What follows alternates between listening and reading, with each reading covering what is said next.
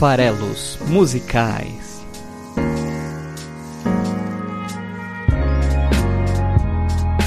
Fala aí, você que gosta de música! Estamos aqui para mais uma semana de Farelos Musicais, a nossa rádio FM, né? Farelos Musicais. Meu nome é Paulo Farelos e esse é uma é um podcast do esfarelado.com.br, aqui onde você encontra toda quinta-feira pela manhã, geralmente, uma nova música, um novo artista sendo analisado, sendo apresentados muitas vezes para você e sendo discutido de preferência por você, né? O que, que você acha dessa interpretação? Como você complementaria as interpretações das canções que eu aqui trago? Nós estamos em todas as redes sociais, então faz este favor, segue a gente lá é, esfarelado.com.br. Você consegue encontrar a gente no Instagram, onde tem bastante ali conteúdo de viagem, geralmente junto com é, recomendações culturais, que é o nosso ganha-pão aqui. Facebook, a mesma coisa. YouTube, que não tem nenhum conteúdo exclusivo, mas toda semana eu subo lá o Farelas Musicais, a gente ainda vai fazer conteúdo exclusivo esse ano, tá cada vez mais difícil cumprir essa promessa. E temos aí o Spotify, que pensando no podcast é a principal rede social, né? Então, se você usa Spotify para ouvir música e para ouvir é, podcasts, Fica a dica, segue o programa por lá, toda quinta-feira o programa também aparece por lá, no Spotify, e lá você também consegue ouvir e seguir a playlist Músicas Esfareladas. Músicas Esfareladas que contém todas as músicas que já passaram aqui pelos, com hoje, 58 episódios do Farelas Musicais. Tem mais de um ano de Farelas Musicais, mas tem muito mais do que 58 músicas, porque várias vezes eu trago mais de uma canção de um artista aqui pra gente analisar. Então, confere a playlist super variada, super eclética que a gente monta aí para você. O último episódio de música internacional, a gente trouxe o Metallica, então a gente deu uma, uma um certo peso aí e a gente vai manter o som internacional pesado por aqui com a primeira participação hoje no programa do Zac de la Rocha, Zac de la Rocha, se você preferir, que é o vocalista do Rage Against the Machine. Os demais participantes já estiveram por aqui, eu já explico. Bom, esse fim de 2019, esse fim de ano aí tem sido bastante interessante para reuniões de artistas que estavam separados, bandas que é, não estavam mais juntas, né? Então a gente tem aí o System of a Down, por exemplo, que é uma das minhas bandas favoritas de todos os tempos. Pra vocês terem ideia, tanto que eu gosto de System of a Down, eles já estavam separados, mas eles fizeram uma reunião ali no ano em que eu me casei, 2015. E, e, ia ter um show deles no Rock in Rio. E eu falei, putz, oportunidade de uma vida, né? Consegui convencer a minha esposa a fazer parte da lua de mel no Rio de Janeiro para eu poder ficar à vontade e ir assistir System of a Down durante a minha lua de mel. E rolou, viu? Ah, minha esposa é demais, a Gifarelos, beijo para você. Muito obrigado por isso. É, então o System é, anunciou um retorno aí para uma nova turnê. Eu espero que eles passem pelo Brasil. E se não passarem, eu vou fazer de tudo para ver mesmo assim. Gosto demais de System of a Down. Portishead, que estava aqui no episódio 32, episódio Elysium, episódio controverso, teve gente que amou, teve gente que detestou, e eles estão aí anunciando retorno com turnê para 2020, anunciaram agora nesse mês aí de, de novembro, e, e, possivelmente um novo álbum também em 2020, quem diria, Portishead é, de volta.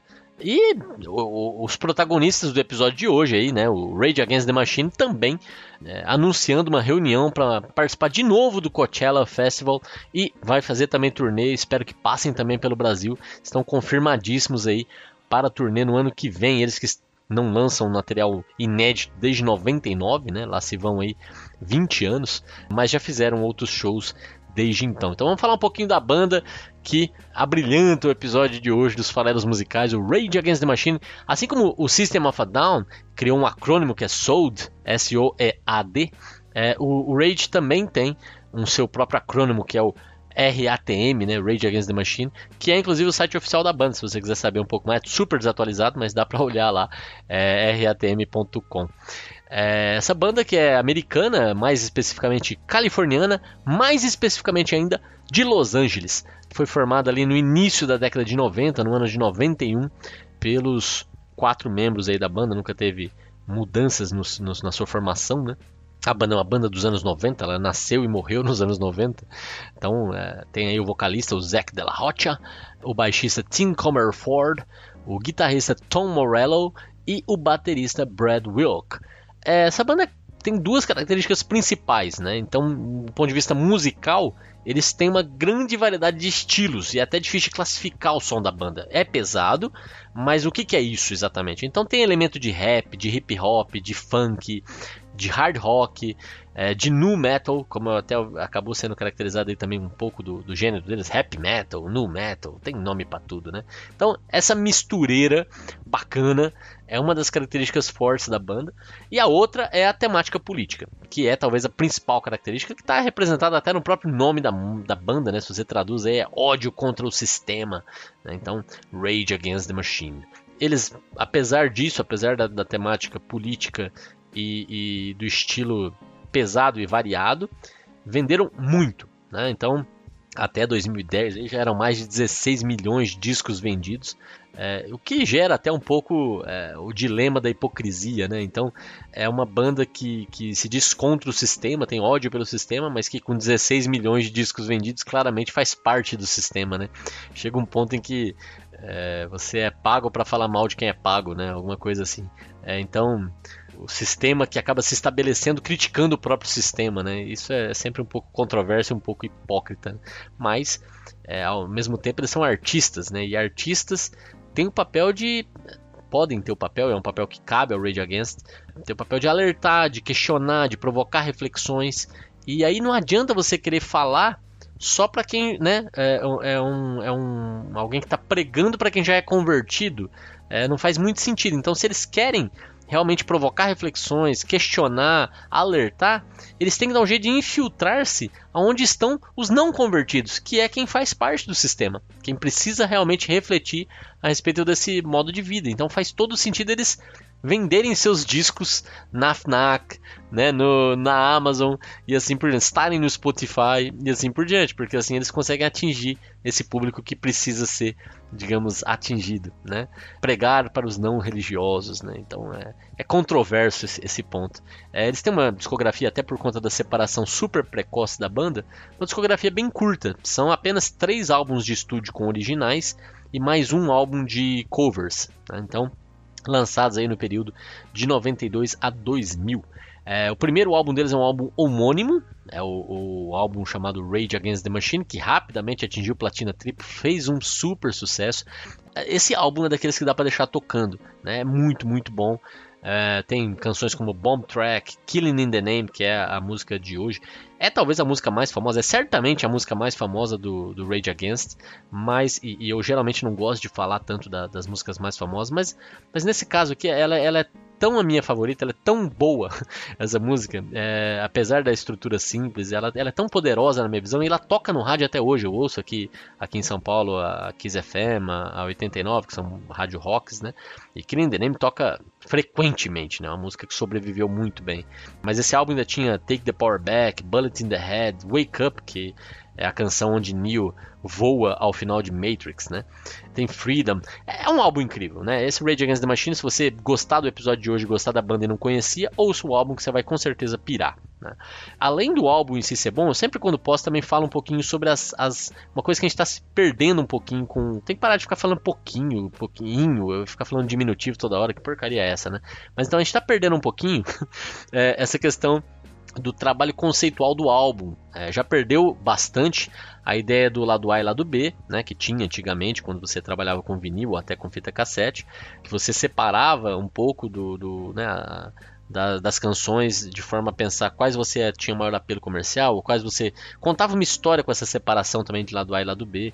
E isso se perdeu lá com, com o CD, que tinha né, músicas em sequência, mas garantia uma ideia de coesão, de, de narrativa, de sequência, que aí com o streaming uh, está se perdendo ainda mais. E outra coisa que está se perdendo daí junto é a, a arte do álbum, já que não tem mais álbum, também não tem mais por que escolher é, uma arte, uma, uma, capa para o álbum, né? E isso é uma pena.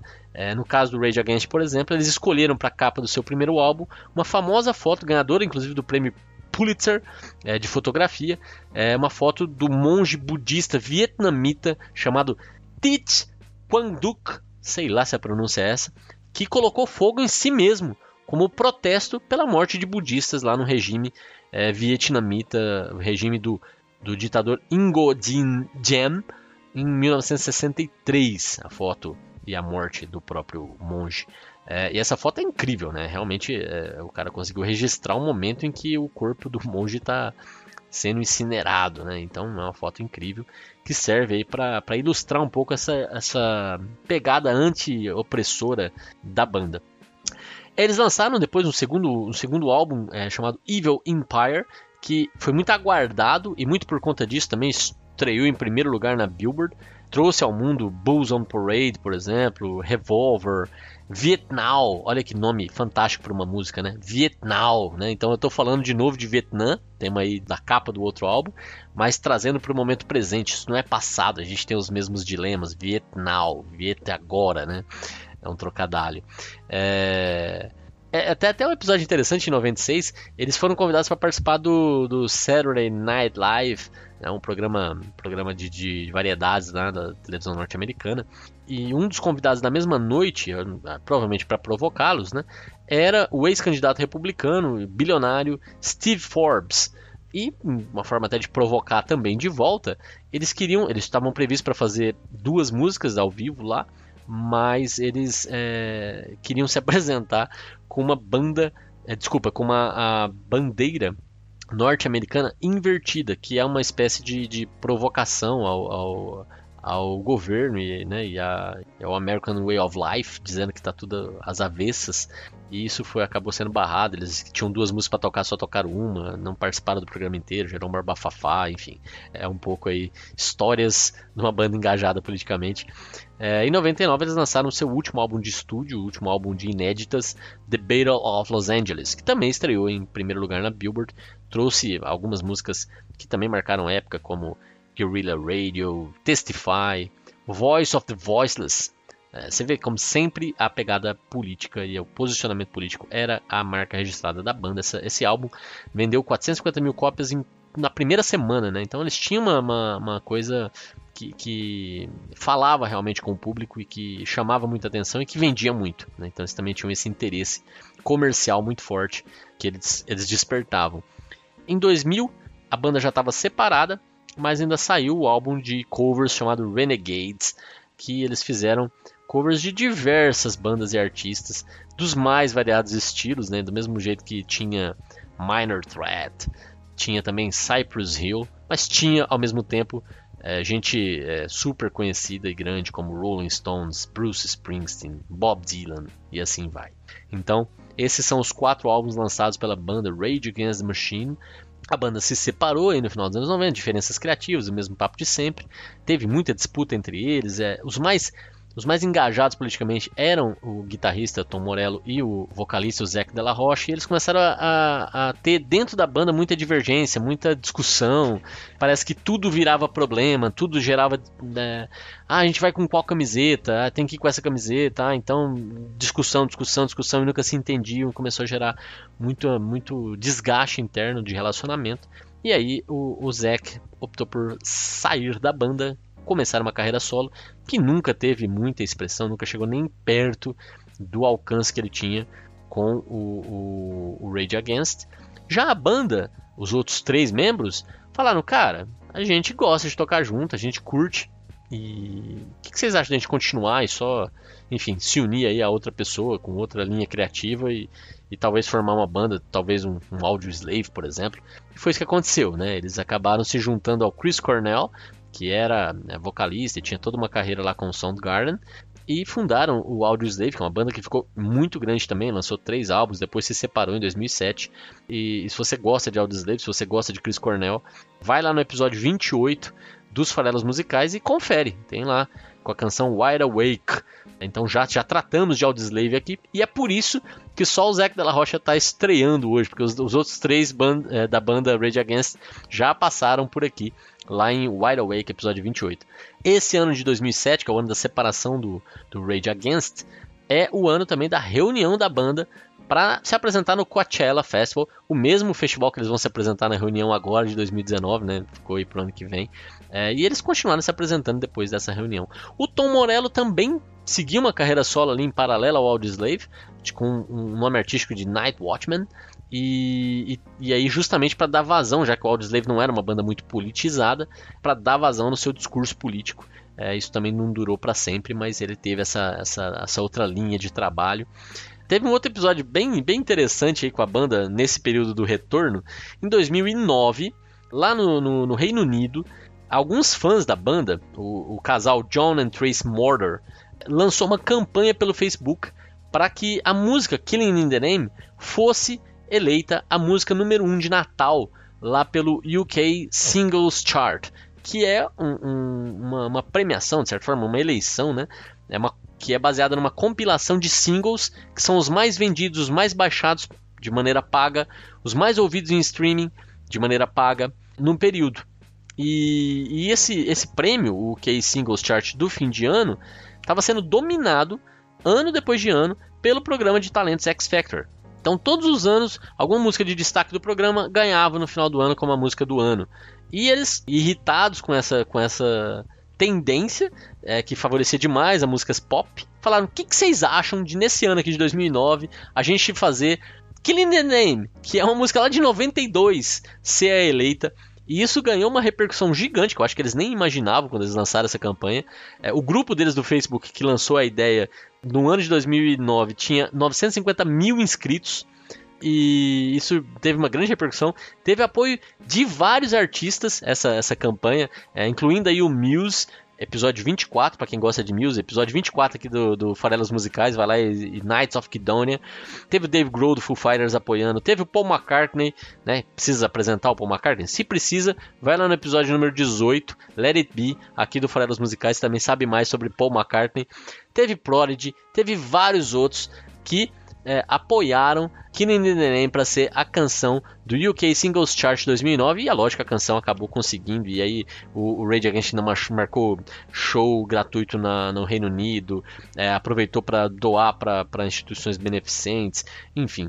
2009 também marca é, o ano em que eles fizeram campanha para fechar a prisão de Guantánamo. É, um projeto chamado Rage Against Torture. Inclusive foi, foi naturalmente motivado pelo, pelo conhecimento que eles tiveram de que a música aqui no Name era usada para torturar presos, né? Então é uma coisa que vai totalmente contra a mensagem da música, como a gente vai falar agora há pouco, mas é isso aí, estamos aí para zoar, como diria o, o, o governo norte-americano nesse caso, né? Nós aqui das terras tupiniquins também recebemos Rage Against the Machine em 2010, fizeram shows aqui no Brasil. Esses shows, lógico, tinham que ter controvérsia, então tinha uma ideia de que o, o Multishow iria transmitir ao vivo né, a apresentação do Rage Against aqui no Brasil, mas isso durou muito pouco. Né? A ideia era transmitir o show inteiro, mas ali pelos 35 minutos de show é, a, a transmissão foi cortada, entrou Sexy Time no lugar e eles alegaram problemas técnicos com a transmissão, né? Para ter interrompido e tal, mas curiosamente foi no mesmo momento em que o Tom Morello colocou um boné do MST e, e, né, e provavelmente começou a falar um pouco a respeito do movimento do Sem Terra e aí a, a, o Multishow preferiu não se engajar politicamente e cortou a transmissão, mas não dá para afirmar que essa é a versão verdadeira, né? a versão oficial é que houve problemas técnicos. Bom, Banda então cheia de controvérsias, como tem que ser para uma banda que né, se diz engajada politicamente. Naturalmente eles têm que estar super envolvidos mesmo com todos os, os é, movimentos sociais, movimentos de minorias, que é a bandeira que eles levantam sempre. Em 2016, os três remanescentes, sem o, o Zac Della Rocha, fundaram uma nova banda chamada Prophets of Rage, que não à toa usa a palavra Rage, que a ideia era realmente resgatar é, o conceito do Rage Against the Machine mas que me parece que acabou esse ano em 2019, justamente. Eles já chegaram a lançar um álbum apenas. E agora em 2019, com a reunião, me parece que não vai mais ter Prophets of Rage, mas vamos ter Rage Against the Machine de novo, a, na ativa, voltando com tudo. Né? Então, então vamos lá, é o ano da reunião, vamos falar então da música que lançada em 99, é, 92, música do ano no Reino Unido em 2009 e é realmente é, o hino da banda, podemos assim dizer. Killing in the Name.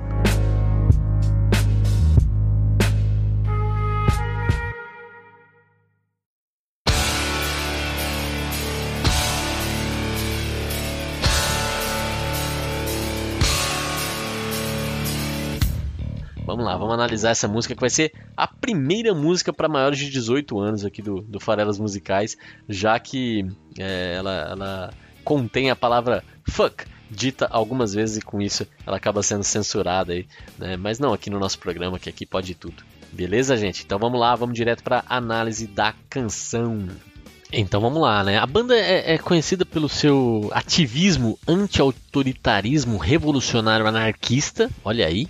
Né? O foco deles é muito no, na política e na, na, nas políticas norte-americanas, né? o país deles de origem, naturalmente. Mas eles também participam e se posicionam com é, movimentos de outros países aí, com destaque para o movimento zapatista no México, né, que, que tenta dar voz e, e poder para a comunidade indígena mexicana. Então eles são anti-imperialistas, eles trabalham sempre contra a, né, a opressão governamental e, e, é um pouco essa também a temática de Killing in the Name, que é o seu, seu hino, digamos assim, né? Fala mais especificamente da violência, da violência policial, da, da violência contra o negro, né? Tinha até um episódio que eu vou falar aqui que é o que é, inspirou a, a canção.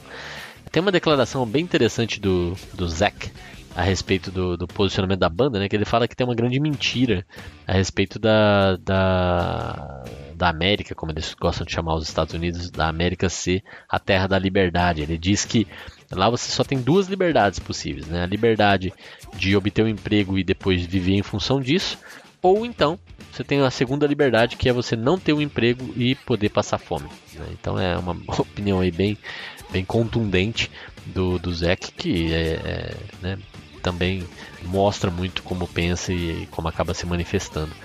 Então a canção, como eu falei, que In The Name se posiciona contra a violência policial e o comportamento violento por obrigação, aquele que é feito para cumprir ordens, né? É, que acaba parecendo então se justificar de alguma forma, aceito, ser aceito socialmente, essa uma violência aceita. Se a gente olha, por exemplo, aqui para o momento atual aqui na América Latina, para o que está acontecendo no Chile, por exemplo, né?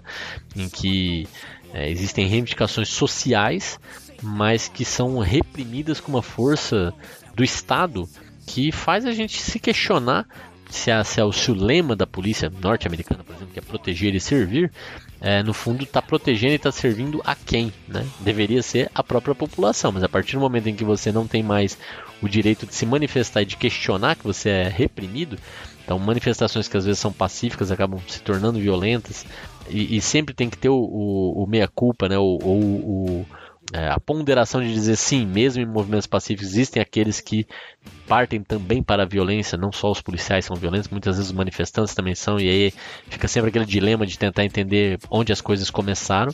Mas acho que existem vários e vários registros hoje em dia com as facilidades que é, a tecnologia nos dá, em que a violência é claramente parte da polícia. Né? Essa, esse argumento de que a polícia sempre só reage não é, não é verdadeiro, certamente.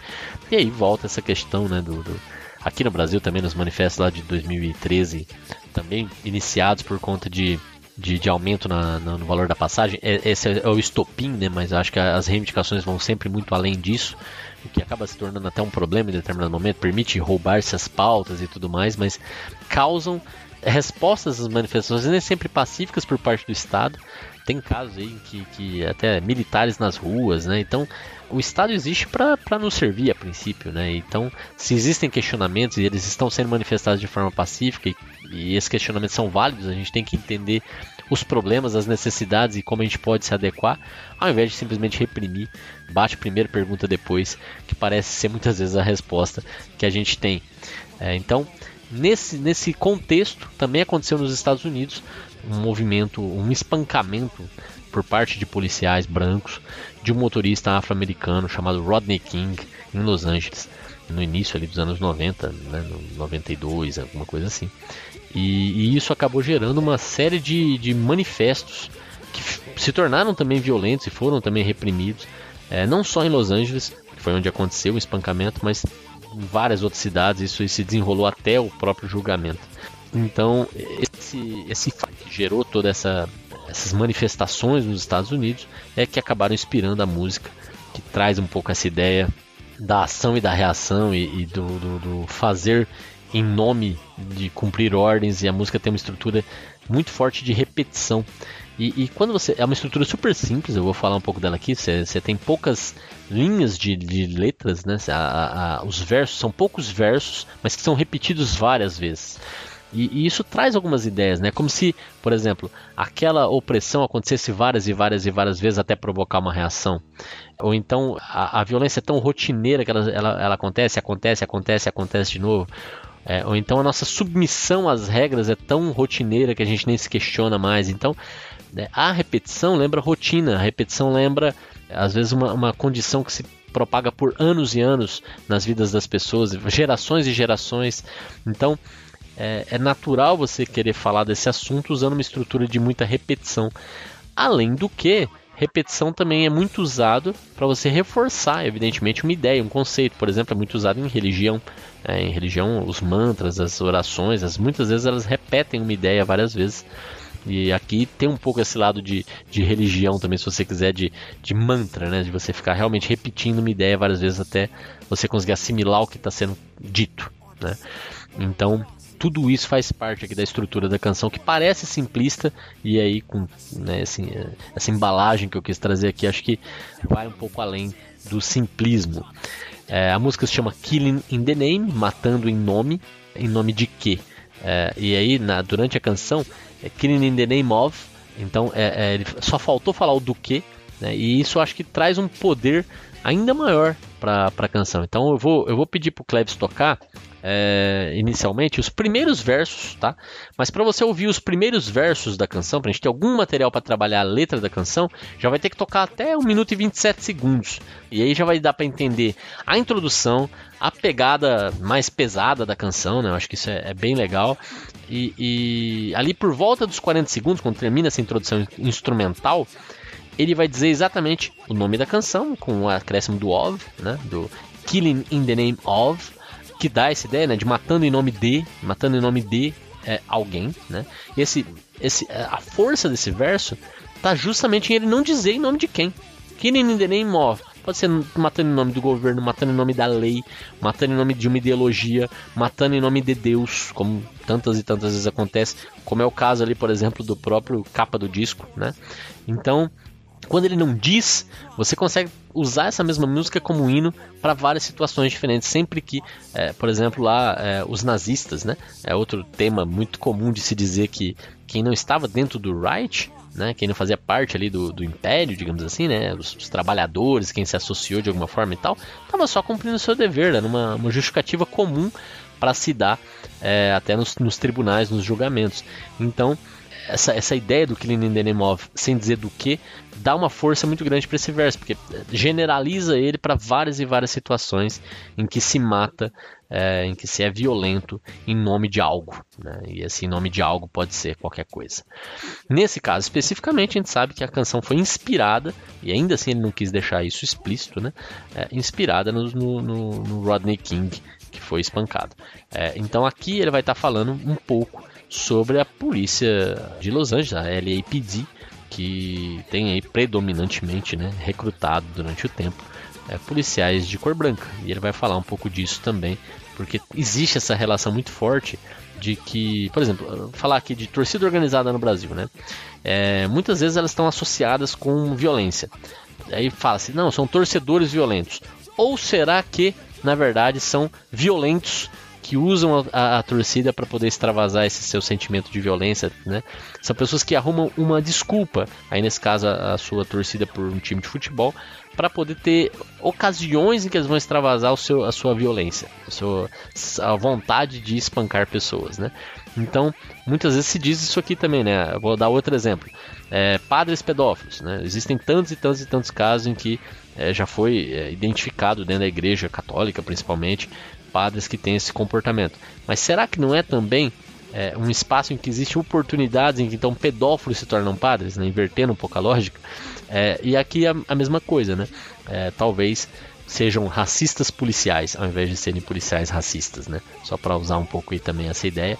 E para ilustrar essa questão do racismo dentro da polícia, né, que era o, o tema aí da, do manifesto, especificamente da polícia americana e da polícia de Los Angeles nesse caso aqui, ele faz uma associação muito forte da polícia, é, ou, ou, a gente sabe que é da polícia, ele não usa a palavra explicitamente, com a, o movimento da Ku Klux Klan, claramente aí sim racista. Né? Então, é, além de dizer matando em nome de, os versos iniciais da canção são Some of those that work forces are the same that burn crosses.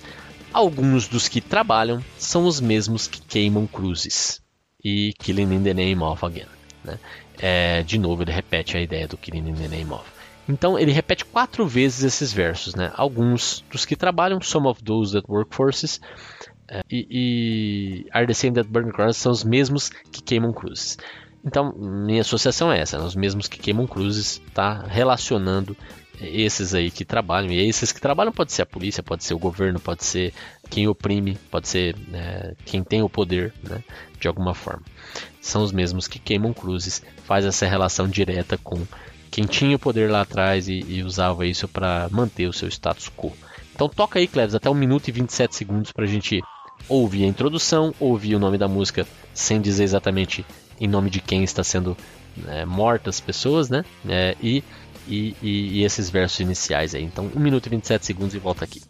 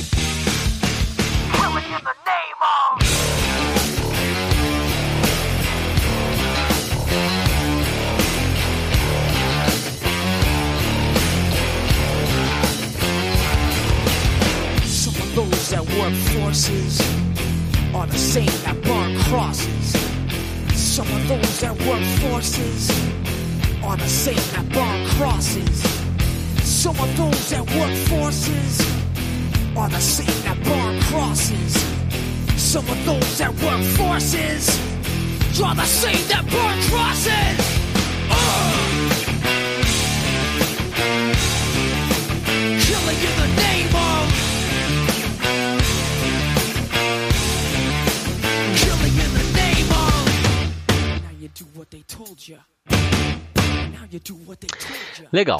Super pegada, né? A música tem muita energia, eu acho é, fantástico. É, realmente é uma música que, que é, depois que você ouve, que você gosta, é impossível ouvir de novo e não, não querer cantar junto, não querer pular, não querer botar para fora. Ela tem uma energia incrível, uma, uma, uma, realmente uma música que tem muito poder, né?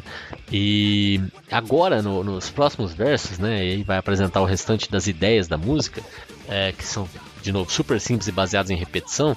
Ele vai justamente falar dessa questão do, do opressor e do oprimido. Né? Então, são dois pontos de vista que você pode usar para interpretar o verso, é, ou os versos, que vão ser repetidos agora por volta de 13 vezes, com pequeníssimas variações. Tá? Basicamente, a ideia que ele vai usar agora nos próximos 13 versos aqui é You do what they told you. Então você faz o que te mandaram, você faz o que te disseram. Né?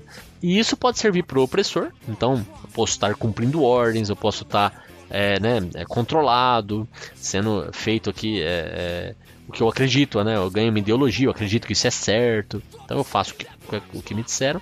E serve também para o oprimido, né? É, eu, eu, eu, eu, aceito essa opressão, eu faço o que estão me dizendo, eu, eu respeito essa ordem, né? eu, eu não contesto, eu faço o que estão me dizendo. Então, é, você faz o que estão te dizendo, serve para os dois lados. Então, isso que é interessante. Você não sabe quem está cantando aqui. É o opressor ou é o oprimido? Os dois estão é, representando esse teatro é, né, é, social que a gente se acostumou a viver e a repetir sem muito questionamento. Né? Dependendo de onde você nasce, você vai ter um papel a ser, a ser representado. É quase que um mantra que é ser repetido 13, 13 vezes. Né? Então é o que eu falei lá da, da estrutura de repetição. Então você pode pensar que são essas pequenas variações são pessoas diferentes ou são momentos diferentes da sua vida que você passa pela mesma situação de se sentir oprimido, mas aceitar aquela regra, ou então de oprimir, mas entender que você está fazendo aquilo por um motivo, por uma razão.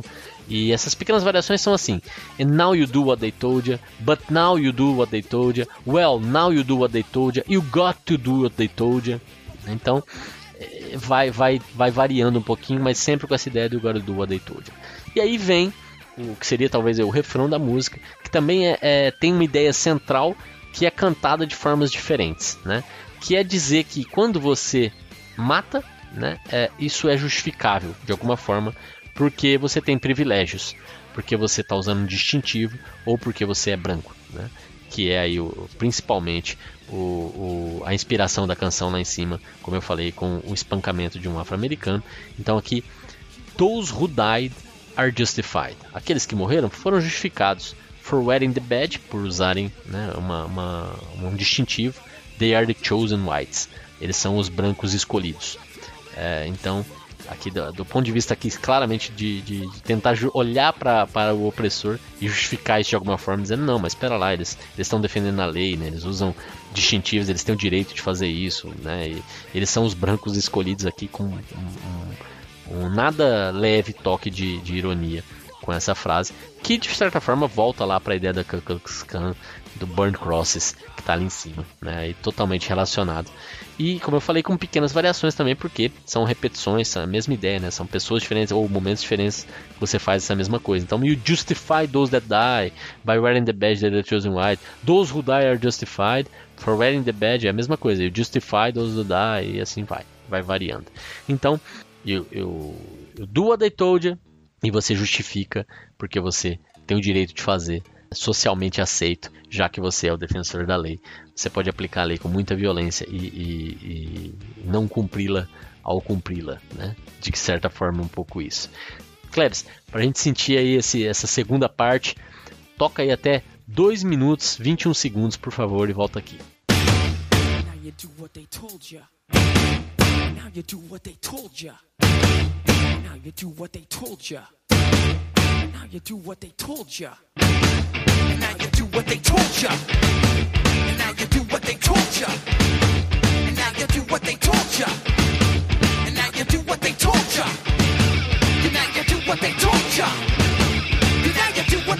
you. Now you do what they told you. Now you do what they told you. And now you do what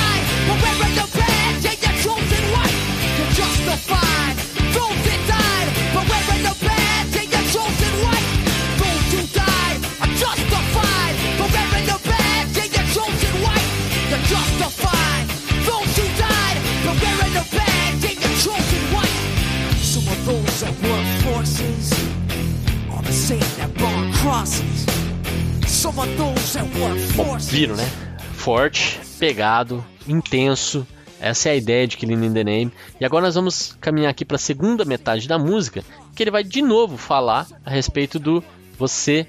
É, ele vai repetir de novo o Some of Those That Work Forces Are the Same Bird Crosses quatro vezes, vai falar Killing in the Name duas vezes. Então, quer dizer, ele vai repetir né, a, a, a introdução da canção, as, as, os versos iniciais, mas quando ele chegar na parte do God You Do What They Told You, é, ele vai, a partir do quinto, da quinta repetição, lá das 13 mais ou menos que tem, ele vai adicionar um Now You Are Under Control.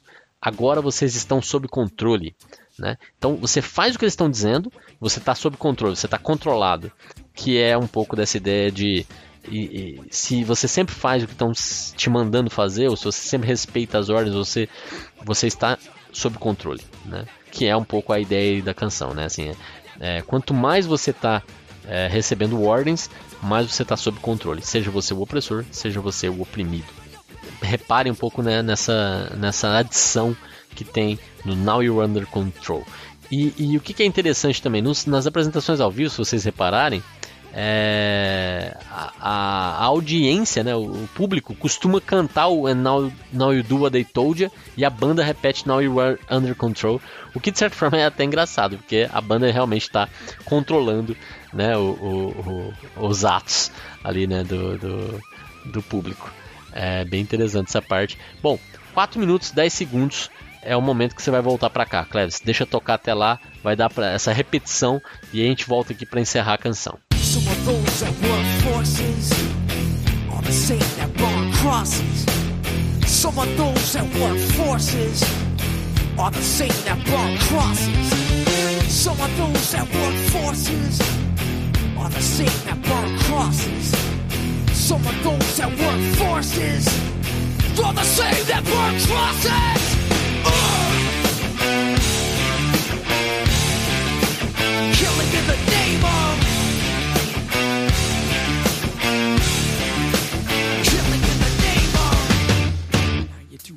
told you.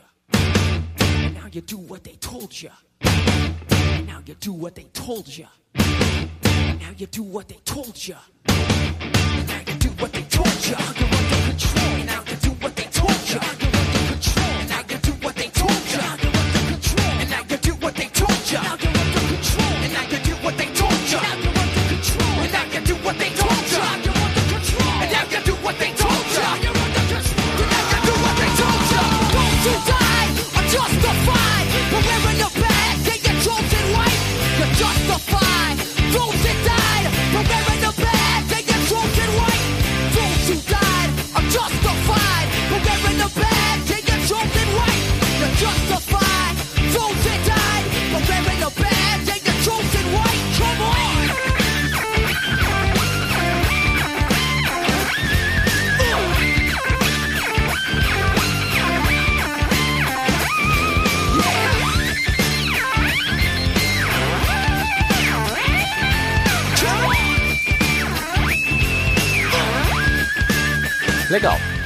Agora vamos para a reta finalíssima, que é a reta que encerra a ideia e, e numa banda que se diz revolucionária anarquista, eles não podiam ficar à vontade com essa ideia de, de é, todo mundo estar sob controle, repetindo o que está sendo mandado fazer, aceitando o que está sendo mandado fazer e tendo justificativas para toda essa violência. Você tem que se rebelar, você tem que se revoltar. E, e aí a música até vira 18 mais. Inclusive o Zac Della Rocha uma vez foi numa uma, uma rádio e ele prometeu que ele não ia cantar esse trecho desse jeito e chegou nessa hora, evidentemente ele cantou desse jeito e, e a canção teve que ser também é, interrompida a transmissão, que é o Fuck You, né? Que assim é pesado, mas é, é terça-feira aqui pra nós, né? Então Fuck You, I Won't Do What You Tell Me é uma subversão justamente da ideia que ele apresentou vinte e tantas vezes, repetiu ali em cima, que é você tem que fazer o que eles te dizem. Aqui ele fala, eu não vou fazer o que você está me dizendo. Fuck you, I won't do what you tell me. Então foda-se, eu não vou fazer o que você está me dizendo. E ele ainda termina com um motherfucker, que é um filho da.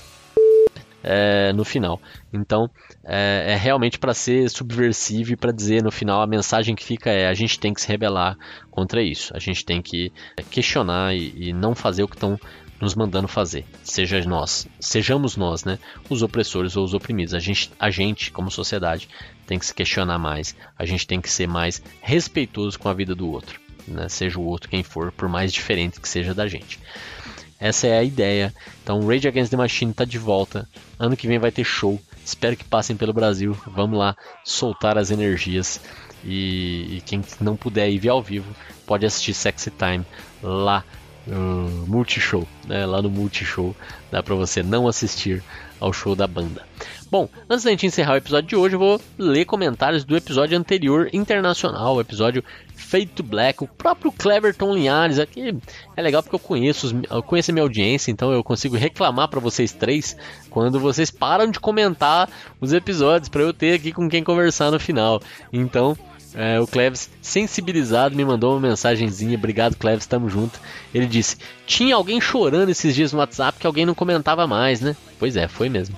Então, vim aqui dar meus dois centavos, agora que a maratona de provas deu uma pausa. Sobre a música em si, eu não tenho algo a acrescentar no momento, mas eu gostaria de trazer algumas observações e curiosidades que eu ouvi sobre o Metallica ao longo dos anos. Injustice for All foi o primeiro álbum da banda que eu adquiri deles. E confesso que o meu primeiro contato com esse trabalho foi em Guitar Hero 3, que se não me engano era a segunda música da última fase do jogo, que você tocava no inferno. Esse trabalho tem uma particularidade bizarra. Ainda sentidos com a morte do Cliff Burton, a banda resolveu sacanear o baixista novo. E na hora de montar o CD, ela proposital, propositalmente removeu todas as linhas de baixo. Não, pera lá.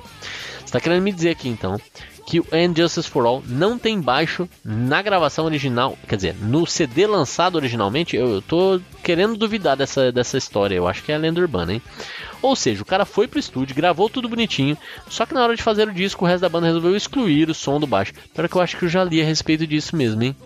Tô agora bem na dúvida aqui, mas nossa, não sei. É, existe uma história que, se não me engano, tem a ver com o Black Album. Esse trabalho foi feito após um crítico de música dizer que o Metallica não fazia música de verdade. Cara, tá todo mundo aí também querendo cagar a regra por que, que é arte de verdade, né? Eu, eu me irrito profundamente, mesmo com coisas que eu detesto. Porque eu acho que arte é uma coisa muito vaga e não é feita para atender nem interesse comercial, nem vontades de um público ou de outro. É uma forma do artista se expressar. E ele vai ou não vai ter público, isso não é nem importante, né? Mas eu, eu fico muito irritado quando alguém fala que tal coisa não é arte. Ai, Jesus. Cara, cara eu acho uma presunção de uma arrogância falar isso. Bom, mas vamos lá.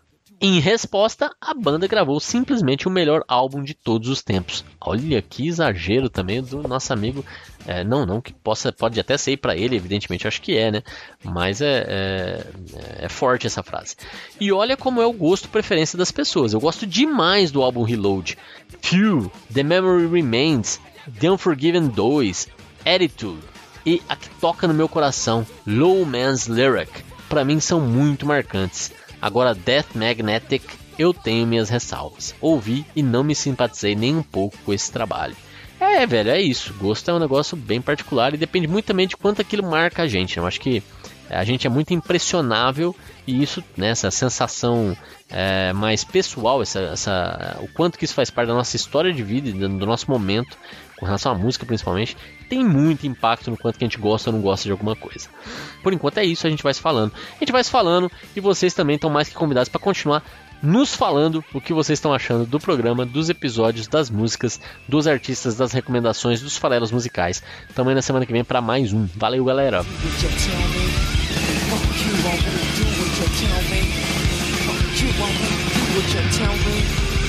you, I won't do what you tell me. Fuck you, I won't do what you tell me. Fuck you, I won't do what you tell me. Fuck you, I let do what you tell me Fuck you I won't do what you tell me. Fuck you, I won't do what you tell me. Fuck you, I won't do what you tell me. Fuck you, I won't do what